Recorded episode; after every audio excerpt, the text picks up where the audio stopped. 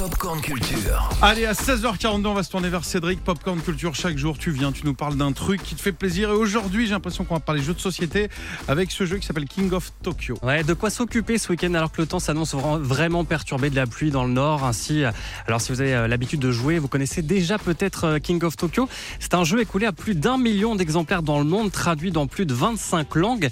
Le principe est simple, chaque joueur incarne un monstre et le but est d'être le dernier survivant.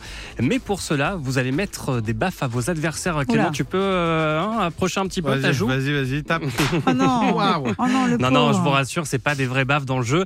Une baffe, ça veut dire qu'un cœur en moins pour vos adversaires et quand vous n'avez plus de vie, vous avez perdu. Olivier Neveu du service euh, com de l'éditeur Yellow nous résume tout ça. C'est un jeu dans lequel on a la chance de pouvoir incarner des monstres géants qui vont se tataner entre eux pour être celui qui va euh, avoir le privilège de dévaster la ville de Tokyo. Un jeu un peu défouloir mais euh, très familial dans lequel on doit réaliser des combinaisons de dés et décider à chaque fois si on tape les autres, si on se soigne, si on achète des cartes pour gagner en puissance ou si on rentre dans la ville de Tokyo pour la fracasser comme il se doit. Bah, du coup, pas de baffe, c'est des, des fausses du coup, c'est avant tout un jeu de dés. Vous pouvez faire euh, trois lancers de dés pour obtenir les actions qui vous arrangent.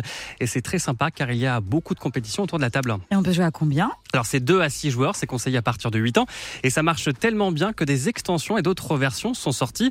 La dernière, c'est King of Monster Island. Et là, vous ne jouez plus en solo, mais tous ensemble contre le super boss, un monstre qui menace de détruire la Terre. Il faut imaginer un volcan au milieu du plateau dans lequel vous devrez lancer les dés du méchant monstre à neutraliser avec toujours des baffes à donner. Mais si l'un des joueurs meurt, la partie est perdue. Il faut donc s'entraider, c'est collaboratif et c'est très à la mode.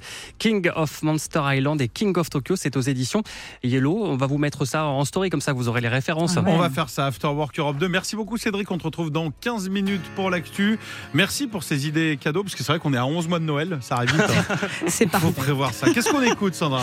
Ben, On va écouter comme 1er avril Lavigne et Youngblood sur Europe 2. Retrouvez toute l'actu gaming, ciné et musique avec Cédric Lecor de 16h à 20h sur Europe 2.